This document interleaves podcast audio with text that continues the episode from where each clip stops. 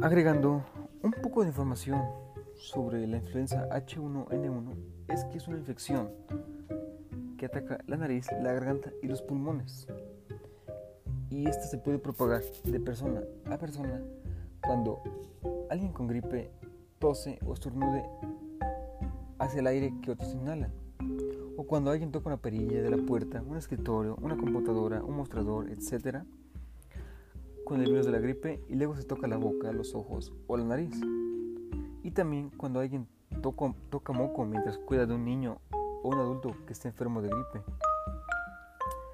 Ahora, las personas que tienen mayor riesgo de presentar las complicaciones son niños menores de 5 años, especialmente los menores de 12 meses, los adultos mayores de 65 años, las personas que se encuentran en un hospital, en una casa de convalecencia o en otro centro de atención médica a largo plazo, las mujeres embarazadas y las mujeres hasta dos semanas después de parto, las personas con sistema inmunitario debilitado, las personas con enfermedades crónicas como el asma, enfermedades cardíacas, enfermedades renales, enfermedades del hígado, diabetes, entre otras muchas, como cardiopatías también.